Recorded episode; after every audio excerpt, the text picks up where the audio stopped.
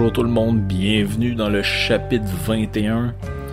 Euh, nouveau, euh, nouvel épisode de ce podcast que vous aimez suivre. Ben, si je me fie euh, au retour que j'ai, j'imagine que vous aimez le suivre parce que j'ai quand même pas mal de, retours de mails. Puis on a eu avant que l'été commence quelques stats là, pour, le, pour le podcast. Il y a quand même pas mal de monde qui le suivent sur Spotify entre autres et euh, sur d'autres plateformes. Il est disponible sur Balado si vous le cherchez, sur une petite application qui s'appelle, je crois, Castbox que vous pouvez trouver ça, mais euh, vous pouvez aussi euh, l'écouter sur le site de Radio Pirate directement, donc c'est disponible, il n'y a, pas, a pas de problème là-dessus. Sur Spotify, c'est juste que tu sais, c'est plus, plus convivial des fois comme plateforme pour ceux qui sont habitués d'écouter leur podcast là-dessus. Moi, de plus en plus, je suis sur Spotify parce que tu sais, ça se télécharge facilement, c'est facile de se promener d'un podcast à l'autre, il y a énormément, énormément de stock, ça en fait... Ça en fait presque peur. Euh, comme vous le savez, une de mes passions, évidemment, c'est de vous parler de musique. Cette semaine, j'ai envie de vous parler, avant d'entrer dans un sujet un peu plus sérieux, de, de jazz. Hein, allons-y. J'avais déjà fait euh, jouer la chanson Take Five du Dave Brubeck Quartet euh, dans mon podcast avec Victor, où on faisait un peu une revue de nos top 5 musicaux.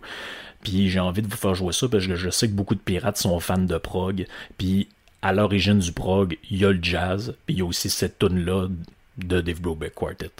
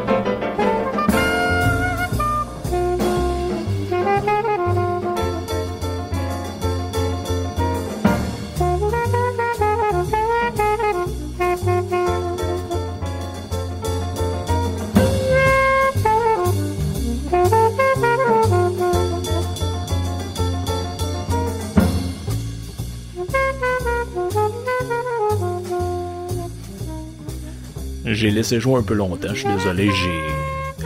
Je suis incapable d'arrêter d'écouter cette chanson-là. C'est. Euh, ben, croyez-le ou non, comme dans le cas de la chanson Take Five, c'est. On est en 1959.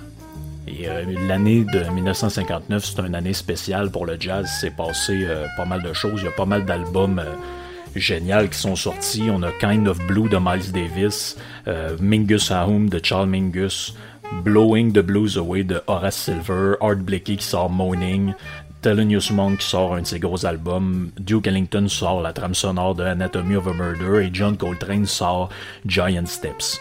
Donc, c'est des albums euh, qui, ont marqué l'histoire. Donc, 1959, c'est une grosse année pour la musique. C'est une année malade. Ceux qui connaissent pas beaucoup le jazz, vous pouvez vous en aller en 1959 et n'écouter que ce qui existe dans cette année-là. Il n'y a absolument rien d'autre qui a été fait ni avant ni depuis. Puis, sans, sans niaiser, vous allez avoir des discussions sur le jazz avec du monde. Vous n'aurez jamais de l'air d'un con. Vous connaissez l'essentiel de ce qui s'est passé. que ça dure un an. Donc Dave Brubeck sort, cet album-là, euh, on aurait dit que j'étais rendu comme Céline, cet album-là en 1959. Et il sort plusieurs albums jusqu'en 1964. Il y, a une, 64, il y a une série d'albums qui s'appelle Impression of. Donc là, on tombe dans Impression of Japan, la musique inspirée de la tradition japonaise. Je vous laisse écouter quelques instants.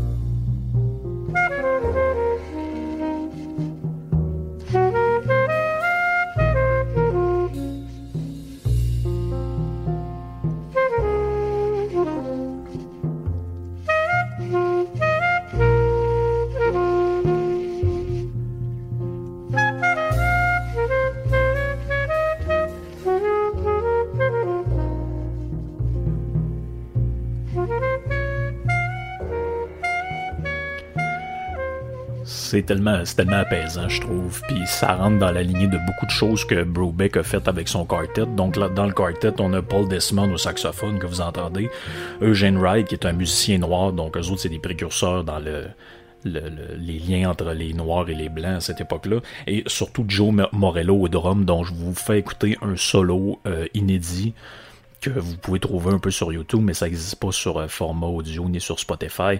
Donc Joe Morello, c'est un des drummers qui a marqué son époque bien avant toutes les autres.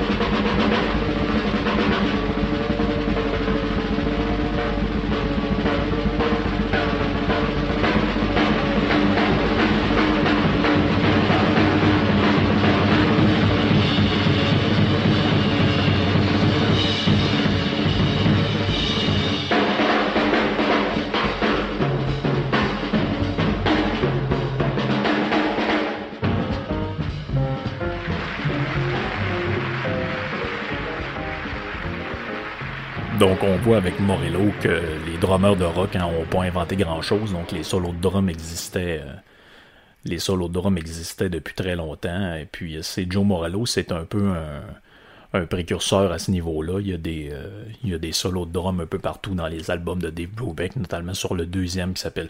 Mais là, je dis toujours le deuxième parce que Times Out, c'est vraiment l'élément qui qui lance le band, euh, euh, c'est un quartet, donc quatre, euh, quatre personnages. Brubeck est au piano et les autres, non, je les ai nommés. Donc l'album fort qui lance, écoutez Times Out, c'est le premier album de jazz à être vendu à plus de 1 million d'exemplaires. Puis ça va influencer toutes sortes de, de, bands après, ceux qui, les, fans de prog finis qui connaissent peut-être le band Renaissance. Donc le band Renaissance, c'est un, un groupe de, de prog folklorique, de folk prog anglais qui va être assez connu vers le milieu des années des années 70, pour, notamment pour les solos de piano puis toutes sortes d'affaires qu'il va avoir là-dedans, vraiment intéressant, ben c'est de Joe Morello est un inspirateur du son de drum de, ces bandes-là, mais surtout euh, Dave Brubeck et son piano, comme vous avez entendu la première chanson, chanson qui s'appelle Blue Rondo à la turque. Ben, cette chanson-là est fondatrice de, la sonorité des bandes de prog au niveau, du piano. Puis on est en 1959 et révolutionne aussi le son de la musique en général. Donc avec Miles Davis en parallèle, dont on parlera peut-être dans un, autre podcast. Donc le, le Miles Davis représentait un peu l'aile noir du jazz, si on peut dire, Dave Brubeck, l'aile plus, euh, plus élitiste, plus blanche. Dans, dans, le fond, lui avait été éduqué à, à la musique classique. Donc lui, il naît dans les années 20 à peu près, il meurt en 2012 et puis c'est ça, c'est très malade. Il va finir son sa vie vers euh, presque 92 ans. Il va donner un dernier concert, je pense, à Washington. Et si ça vous intéresse, vous pouvez aller voir sur YouTube gratuitement. Il y a un, excellent documentaire qui s'appelle In Streetway qui a été fait par la BBC, je crois, en 2010, donc deux ans avant sa mort. Donc on voit des euh, des extraits du bonhomme là-dedans. Et euh, c'est ça, ça nous permet d'avoir une, une, bonne, une bonne appréciation de, de, ce mouvement culturel-là qui a été le, le jazz américain. Euh, une, des raisons pour lesquelles j'ai choisi d'en parler maintenant, c'est pourquoi pourquoi pas dans le premier podcast, pourquoi pas dans le dernier, c'est euh, que ça fait 60 ans que l'album été enregistré à peu près au moment où moi j'enregistre le podcast. Donc l'album été fait juillet à août 1959 et sort vers la fin de l'année 59. Donc ça fait 60 ans que cet album-là est sorti. C'est euh, c'est pas rien, c'est euh, ça fait partie des 50 enregistrements de la bibliothèque du Congrès. Donc aux États-Unis, ils ont une bibliothèque où les, les, ils mettent des albums de musique. Donc il y a 50 albums qui représentent le, le summum de la culture euh, américaine. Et puis l'album Times Out de Dave Brubeck a été, euh, a été fait partie de ces 50 albums-là. Une des raisons pour, le laquelle il est si célèbre, c'est que cet album-là a changé la rythmique traditionnelle du jazz.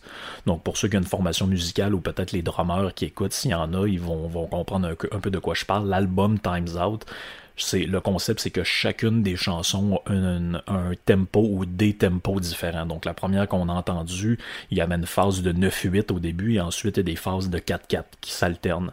Ensuite la chanson Take 5, Take Five, il va avoir des, des, des bouts en 5-4. Donc c'est ça, c'est des rythmiques différentes qui font que chacune des, des, chansons a une originalité différente et une sonorité différente. Et Brubeck a énormément presque, je dirais, abusé de ce concept-là. Donc, il y, a, un album qui s'appelle Times Out, il y a un album qui s'appelle Time Future Out, Times In, Time. Euh, il y a, y de, Return to Times Out ou quelque chose comme ça. Puis il y, a, beaucoup ça. Mais si vous voulez une série d'albums qui sont très intéressantes, vous avez les, comme j'ai dit, les Impressions. Donc, vous avez Jazz Impression of Eurasia, of Japan, of New York. Euh, je pense qu'il y a England aussi ou quelque chose comme ça. Donc, euh, c'est énormément de stock.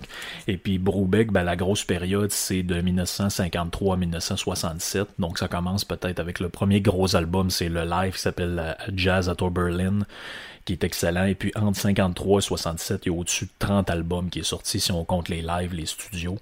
Euh, en 67, le quartet se dissout. Et puis, euh, Brubeck continue euh, jusqu'à la fin de sa vie, là, à 91 ans, 92 ans.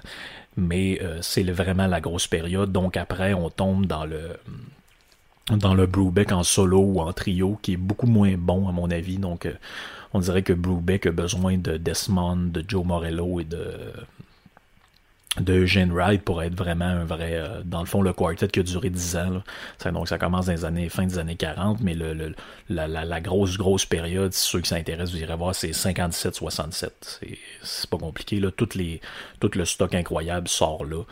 Donc euh, ça vaut la peine de de jeter un coup d'œil à ça mon sujet du jour aujourd'hui, j'ai envie de lancer une série que peut-être on continuera en plusieurs épisodes si ça vous intéresse.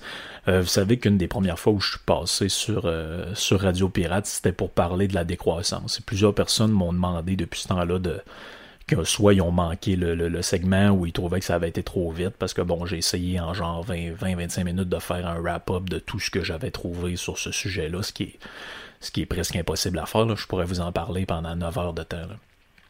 Donc, euh, tu sais, je niaise souvent avec ça, le spécialiste, comme dit la parce que lui, il faisait venir toutes sortes de, de monde un peu bizarre, les clotaires rapailles de ce monde, qui étaient soi-disant des spécialistes euh, de la ville de Québec et de, de l'accent d'Amérique. Ben moi, je trouve que je suis spécialiste de pas grand-chose, mais ça, par exemple, je connais ça énormément.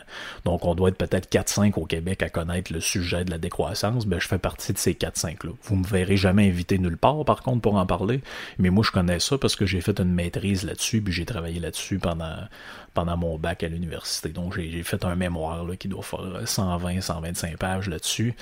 Euh, sur ce sujet-là, si un jour vous tombez sur le mémoire, euh, vous allez vous rendre compte que je dis pas exactement aujourd'hui ce que je dis là-dedans, puis c'est pour des raisons euh, je dirais, de d'inclusion universitaire, c'est-à-dire que si je disais pas au moins moyennement, ou en tout cas dans une formulation plus euh, acceptable des affaires que les autres voulaient entendre, j'aurais pu me faire sacrer dehors de l'université. Donc, euh, ben, j'exagère un peu, là. Je m'aurais pas fait sacrer dehors de l'université, mais on m'aurait dit, moi, ton chapitre 1, c'est un peu limite, tu, pourrais, tu, tu devras recommencer ça. Déjà que j'ai eu une évaluation de cul de la part d'une des évaluatrices, alors que les deux autres m'avaient donné comme note excellent, et elle, m'avait donné genre correct ou, euh, ou passable, un de même, parce que j'allais à l'encontre des idées. D'ailleurs, son évaluation, son évaluation, c'était un paquet de merde. Elle avait, été, même pas été capable de soulever des points euh, véridiques. Là. À un moment donné, elle disait Ouais, t'as oublié de parler de ça alors que j'en parle clairement.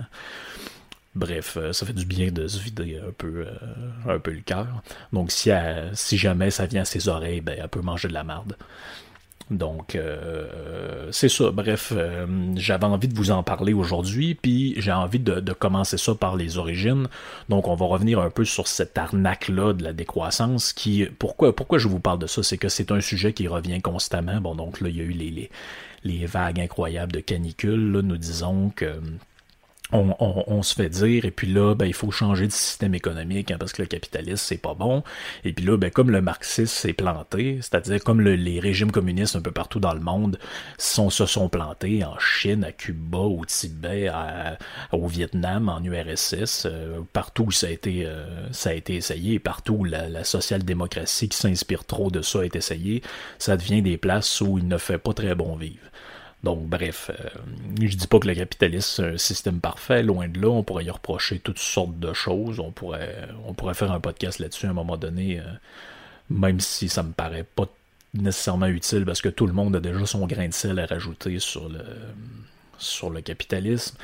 Mais euh, bref, c'est ça. Comme c'est l'alternative socialiste s'est effondrée sur elle-même du poids de sa propre médiocrité, on reviendra à un moment donné sur qu'est-ce que dit vraiment Marx sur le socialisme et sur le, le, communisme. Et bref, les plus intelligents des opposants au capitalisme, au lieu de s'empêtrer dans dire qu'ils sont socialistes puis qu'ils sont communistes, essayent de trouver une nouvelle voie. cette nouvelle voie-là, ça s'appelle la décroissance. Mais vous allez voir dans les prochains podcasts qu'en réalité, ça n'a rien d'une nouvelle voie.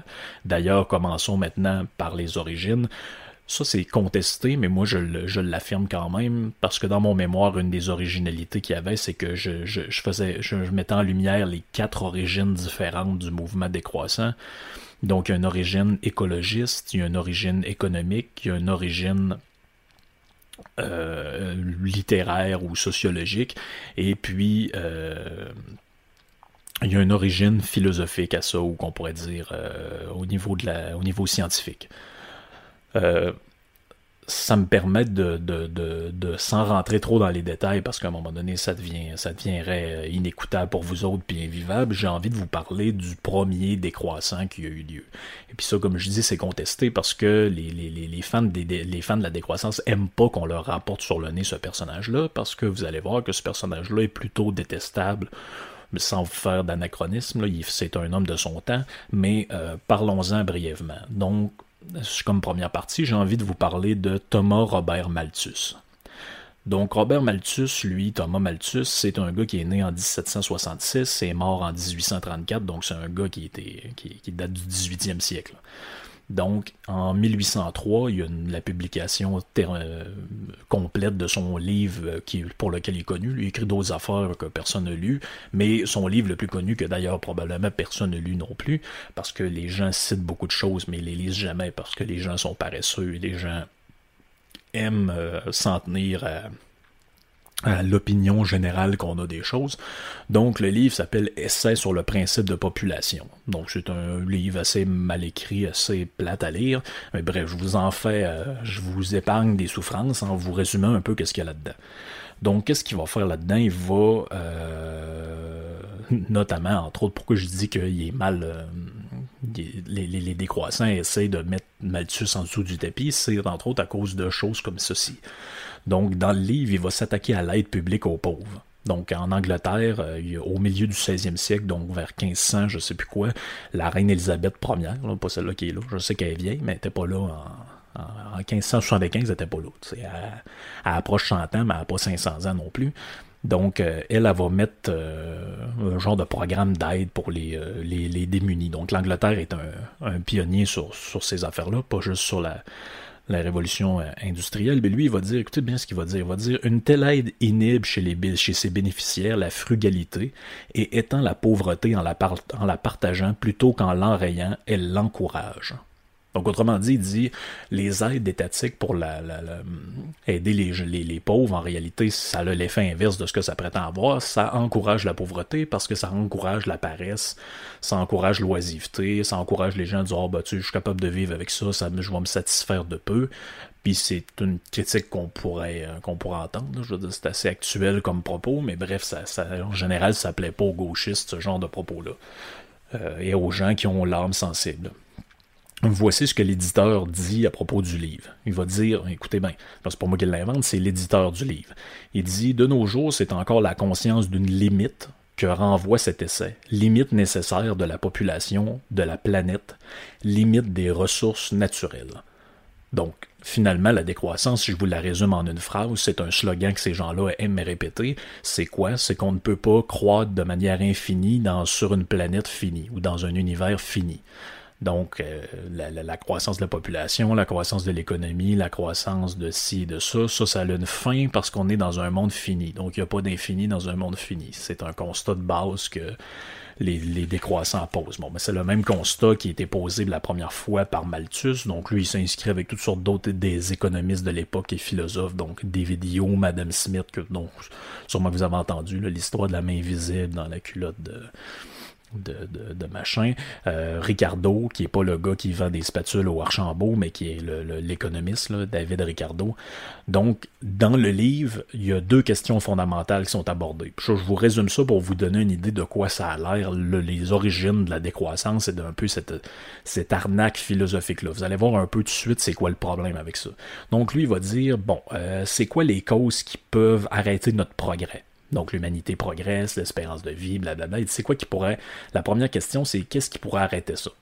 Et il va dire, deuxième question, c'est quelle est la probabilité de régler ce qui pourrait euh, arrêter le progrès? Donc il y a un problème, il y a des problèmes. quelle, quelle, est notre chance ou notre probabilité de régler ces problèmes-là? Donc, il va dire les causes, les causes, donc dans le fond, ce qui règle, ce qui empêche, ce qui nous empêche à un moment donné de progresser, c'est la difficulté à se nourrir. Donc ça, j'en avais déjà parlé, l'histoire qu'on va crever de faim, ça, c'est présent depuis Malthus. Donc c'est un des premiers à avoir euh, parlé de ça. Et il va dire, le deuxième problème, c'est l'accroissement de la population. Euh, donc, il va dire l'humanité a tendance à s'accroître plus qu'elle le peut. Donc, ça veut dire quoi ça? Ça veut dire qu'on fait trop d'enfants. Ça, vous rappelle un certain discours. Il faut arrêter de faire des enfants parce que là, tout va exploser. Donc, lui, Malthus, il dit bon, ben là, il y a un problème fondamental, c'est que la population croît. Lui, il pense que la population croît de manière exponentielle. Ce qui est peut-être vrai à son époque, mais ce qui n'est pas une euh, vérité absolue. Donc, lui, il dit si on est un milliard, si j'ai remarqué, la, la population double à peu près toutes les 20 ans donc, si on est 1 milliard, dans 20 ans, on va être 2 milliards. Là, tu fais, ouais, mais un petit peu, là, ça marche pas de même. Actuellement, sur Terre, on est quoi, 7, quelques milliards, 8 milliards, je pense qu'on a peut-être pogné. Dans 20 ans, en 2039, on sera pas 16 milliards. Oubliez ça. Toutes les démographes prouvent le contraire. ou en tout cas tendent à démontrer le contraire, notamment parce que la moyenne de fécondité descend un peu partout sur Terre, sauf dans les pays ultra défavorisés qui, eux, le problème, en guillemets, ça a l'air froid et sadique de dire ça de même, mais le, le, ça, a moins d'impact que dans les pays surdéveloppés parce que eux, euh, il y a un taux de mortalité infantile tellement élevé que bon, tu fais cinq enfants, mais il y en a trois qui meurent. Donc euh, c'est plate, mais si on parle en termes de chiffres, c'est un peu ça. Et lui va dire, bon, l'humanité croît de manière exponentielle, mais la nourriture, elle, elle fait pas ça. Puis là, il réfléchit à la, condition de l'Angleterre, il se dit, ben là, en Angleterre, il y a une limite là, pour les, au niveau des terres arabes. donc, pas ah, ça, ça me fait toujours rire. Des fois, j'entends du monde qui disent des terres arabes. Non, non, c'est pas des terres arabes, là, euh, au sens des arabes. C'est des terres arables. Ça veut dire qu'ils sont cultivables. Donc, c'est... Je pas vous penser que je vous prends des abrutis, là, loin de là, mais c'est que déjà, ça fait souvent plusieurs personnes qui me disent ça. Ouais, c'est des terres arabes. Non, non, c'est pas des terres arabes. Arables. Donc, euh, c'est ça. Fait que lui, il dit, bon, ben, il y a une limite à ce qu'on peut, euh, ce qu'on peut cultiver euh, comme comme, comme, comme terre, puis à un moment donné, passé un certain nombre, ben, on va mourir de faim parce que la population, elle accroît de manière exponentielle, donc géométrique, puis les ressources, elles, ils, croîtent, mais à un rythme, peut-être on s'améliore de, de, de, de de 1% sur 30 ans, ou je sais pas, quelque chose de même, avec les nouvelles techniques, les nouvelles manières d'atteler les animaux. Ben, rappelez-vous que lui, il écrit ça là, fin 1700. Donc, euh, il publie ça début 1800. Donc, euh, il n'est pas au courant de tout ce qui va se passer dans l'histoire de l'humanité. Puis en général, ben, c'est ça le problème des décroissants, c'est que c'est comme si eux autres, ils pensaient qu'il y avait le le, eux autres sont capables de voir dans l'avenir. Donc, ah, il va arriver ça, il va se passer ça, il va arriver ça. Mais pourtant, tous les gens dans l'histoire qui ont essayé de prévoir l'avenir, à part euh, deux, trois niaiseries de qui ça, c'est ça, c'est un autre arnaque, on pourra s'en reparler un jour. Bon, ben, ça, c'est, je veux dire, tout le monde s'est planté. Les gens qui ont essayé de prédire quand est-ce qu'il y aurait plus de pétrole se sont tous plantés. D'ailleurs, pardon, d'ailleurs, Michael Rupert, un des théoriciens du peak j'en ai déjà parlé avec Colin Campbell et d'autres personnes, ben lui, il a été retrouvé il y a quelques années avec une balle dans la tête chez eux dans son domicile, parce que monsieur il écrivait des livres, euh, Crossing the Rubicon et euh, Beyond the American Oil ou quelque chose comme ça, ben lui, il avait prédit que genre en 2010, euh, ça allait être l'effondrement de, la société, puis qu'il y aurait plus de pétrole, puis qu'on allait quasiment se manger entre nous autres. Ben, quand il a vu que ça se réalisait pas, puis qu'il avait fait des documentaires, puis écrit des livres là-dessus, ben il s'est écrit cette balle dans la tête. Donc c'est un, avenir tragique pour ceux qui se c'est jouer avec le feu, prédire l'avenir. Donc, des fois, on le fait pour s'amuser, mais si on a des prétentions sérieuses à ça, ça peut être assez, euh, assez rock'n'roll. Donc, euh, lui, il va dire, ben c'est ça, je reviens à mon, mon, propos, il va dire donc l'obstacle le, plus grand à notre progrès. Donc, rappelez-vous les deux questions du début, il va dire, ben c'est le manque de nourriture. Puis là, il va dire, bon, ben la conclusion de tout ça, c'est que la population doit être nécessairement limitée par les moyens de subsistance, donc la quantité de bouffe disponible pour nourrir tout le monde. Fait que là, il va dire, ben là, si euh, les moyens pour se nourrir croîtent pas assez vite la population, soit on, la conclusion c'est qu'il y a trop de monde, ou bien c'est qu'il faut que notre niveau de vie baisse. Donc c'est ça la décroissance, c'est faire baisser le niveau de vie pour permettre à tout le monde de ci et de ça. Ce, qui est, une arnaque, parce qu'en réalité, si la, pauvreté à l'échelle mondiale a reculé euh, dans les 30-40 dernières années, puis qu'on est passé, je crois, de 1,4 milliard de pauvres à 700 millions, euh, puis ça, vous pouvez vérifier l'OMC, l'OCDE, tous les chiffres euh, tendent dans la direction qu'il y a de moins en moins de pauvreté. Donc, euh, c'est pas moi qui l'ai inventé. L'accès à l'eau, la, la, mortalité infantile. Regardez un pays comme la Chine, c'est passé du tiers-monde à un pays à peu près développé euh, depuis qu'ils ont fait rentrer un peu d'économie de marché là-dedans. Donc, c'est pas, pas le communisme qui a sauvé les Chinois de, du tiers-monde. Donc lui, il va dire, ça c'est très drôle, il va dire, j'ai une solution pour vous autres, ça va être l'émigration. Non pas l'immigration, l'émigration. Il va dire, il faudrait que des gens quittent l'Angleterre pour aller rester ailleurs, parce que là, bientôt, on pourra plus nourrir ce monde-là. Puis là, il dit, non mais, je pense à ça, ça suffira pas. quand on relit ça, des années après, des centaines d'années après, quelque chose qui a été publié, on se rend compte à quel point c'est ridicule. C'est ridicule parce qu'aujourd'hui, en fait, on a le problème complètement inverse de ce qu'il parle. On a une, pyramide démographique inversée, il y a trop de vieux, il n'y a pas assez de jeunes, il faut que des gens émigrent chez nous pour pouvoir payer les retraites du monde, pour pouvoir faire en sorte que euh, on rétablisse un peu la pyramide démographique, ou au moins qu'on essaie de faire un genre de, ça sera pas une pyramide, mais ça au mieux, ça sera peut-être un tuyau. Euh, ou un gros bloc carré. Donc lui, c'est complètement planté là-dessus. Il va dire, bon, ben, un autre moyen, ça va être d'augmenter le prix pour diminuer la consommation. Parce que là, il va dire, ouais, c'est bien beau augmenter la qualité de vie des pauvres, mais finalement, ça les dérange pas tant que ça, puis sont habitués de toute façon, on va manquer de bouffe à terme, fait que ça sert à rien. Fait qu'il va dire, au final, il va dire, la seule chose qu'on peut faire pour améliorer le sort des pauvres, c'est de leur apprendre à s'occuper de leur propre bonheur. Donc arrêtez de vous plaindre, là, puis occupez-vous de vos affaires. Il va dire, ceux, qui me croient pas, vous irez vérifier, euh, c'est dans l'édition Le Monde, je fais la Marion, page 153, il va dire, euh, ça, ça commence par arrêter de mettre au monde des enfants que l'on n'est pas en état de nourrir. Donc lui, il lance un message aux Anglais. Il dit là, euh, c'est parce que les enfants, vous serez plus en mesure de les nourrir dans pas long. Fait que ça serait le fun que vous arrêtiez d'en faire. Aujourd'hui, je pense qu'il y a bien du monde qui aimerait ça que les Anglais fassent plus d'enfants, parce qu'ils ont des problèmes aussi là, reliés à ça. Il y a trop de vieux, ils ont fait trop, il y a trop d'enfants qui ont été faits par le passé, puis aujourd'hui, il n'y en a pas assez. Donc c'est c'est euh, c'est un problème qui, que lui avait pas vu venir, même au contraire. Lui, il va dire après ça, il dit si vous arrivez pas là, dans vos affaires, vous êtes la seule personne qui est digne de blâmer. Donc, euh, merci pour, euh, merci pour l'empathie. Il va dire, pour ce qui est de la question d'augmenter les salaires, là, il dit ça, c'est pas bon parce que, hum, il dit, euh, la, la, seule manière qu'on pourrait faire d'augmenter vraiment les salaires des pauvres, ce serait de diminuer le nombre d'ouvriers, de créer comme ça une rareté, et comme ça, ça fera augmenter le coût du travail. Le coût du travail, c'est une expression compliquée en économie pour dire finalement les salaires, le coût que ça coûte de faire travailler quelqu'un. Donc lui, il va dire, ben là, il faut réduire le nombre d'ouvriers. Est-ce que ça vous rappelle pas une histoire, ça? Les décroissants, la réduction du temps de travail, la semaine de 28 heures, de 32 heures. Bon, c'est quoi le but de ça? C'est de faire en sorte d'aggraver la pénurie de main-d'œuvre, donc d'augmenter le coût du travail. Donc les employés, ben là, les employeurs, ben, il faut qu'ils payent plus pour que tu aies envie de travailler plus longtemps ou plus ou de, prendre plus qu'un plus qu'une job.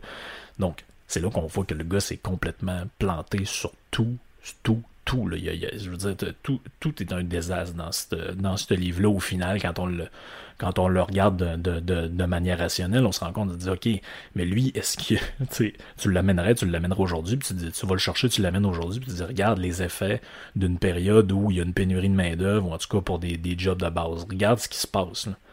Parce que, tu sais, il faut pas se leurrer oui, en cas de pénurie de main-d'œuvre, tu fais augmenter la valeur du travail, les salaires augmentent. Mais si les salaires augmentent, qu'est-ce qui se passe? Le prix des denrées augmente, puisque le, propriétaire de l'entreprise est obligé de payer plus cher ses employés. Donc, pour se tirer une marge de manœuvre, une marge de profit, sur des produits qui payent lui-même de plus en plus cher, le coût du matériel et tout ça, ben, il est obligé d'augmenter le prix de son service ou des cochonneries qu'il vend. Donc, le pauvre un salaire augmenté pour payer des biens plus chers. Donc, c'est quoi le gain à ça? Comme dirait la bombe, c'est quoi le gain net? C'est quoi tu vas gagner ça? Mais ce que ça va te donner, ça ne te donnera pas grand-chose. Hein? On revient pas mal à la case de départ. Euh, by the way, Malthus, c'est très drôle que ça soit comme le, le, père de la décroissance, parce que c'est un gars qu'aujourd'hui, les gauchistes traiteraient d'extrême droite, ou presque. Parce que voici ce qu'il pense euh, du droit des pauvres. Ça, c'est très drôle. Il va dire il faut désavouer de manière publique, ou désavouer publiquement, le prétendu droit des pauvres à être entretenu aux frais de la société.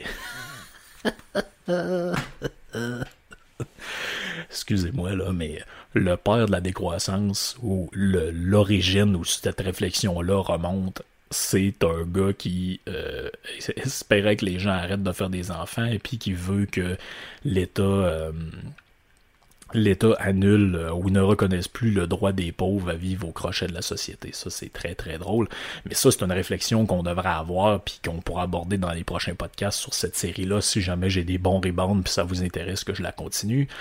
C'est euh, si on, en, embarque dans une logique de décroissance, puis que le PIB descend, la consommation descend, euh, le revenu par habitant descend, ben qu'est-ce que vous pensez qui va arriver avec les programmes sociaux que vous demandez?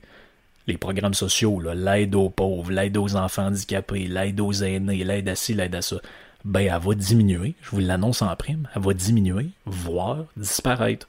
Les subventions aux artistes, les subventions pour les patentes environnementales, tout ça va disparaître parce que l'argent va diminuer. Hein? Si vous étiez au pouvoir, là, et vous aviez de l'argent disponible, puis là, c'est à l'année prochaine, au lieu d'avoir 100 milliards, ben vous avez 50 milliards ou 70 milliards. Puis là, on vous dit dans quoi vous allez couper. Est-ce que vous allez couper dans la santé? Euh, empêcher les gens d'avoir des opérations au cœur puis des traitements contre le cancer, vous allez dire ouais. Je pense que euh, le gars qui a un chèque de chômage, on va peut-être être obligé de le couper de 25%, puis peut-être que ouais, cette troupe-là là, qui veut un théâtre pour, euh, pour pouvoir répéter des pièces de Molière, ben, peut-être qu'on va être obligé de lui dire que ça va aller dans deux ans, voire peut-être qu'on n'aura pas l'argent pour le faire. Euh, c'est le paradoxe fondamental dans lequel ils sont empêtrés puis n'ont pas l'air de se rendre compte, mais ce n'est pas le seul paradoxe, vous allez voir, je reviendrai là-dessus, on démolira euh, on, démolira tout ça en temps et lieu. Donc c'était le premier, la première partie de cette arnaque décroissante. Donc les origines, on commence avec Malthus, on verra où on se rend. Euh, ça vous donne une petite idée de, d'à quoi a pu ressembler mes recherches, que ce que j'ai dû me taper comme lecture immonde. Puis euh, ça me fait plaisir de vous le résumer pour vous permettre d'en profiter. Puis là-dessus, je vous souhaite de passer du bon temps, de prendre un petit verre à ma santé. Ciao, bye tout le monde.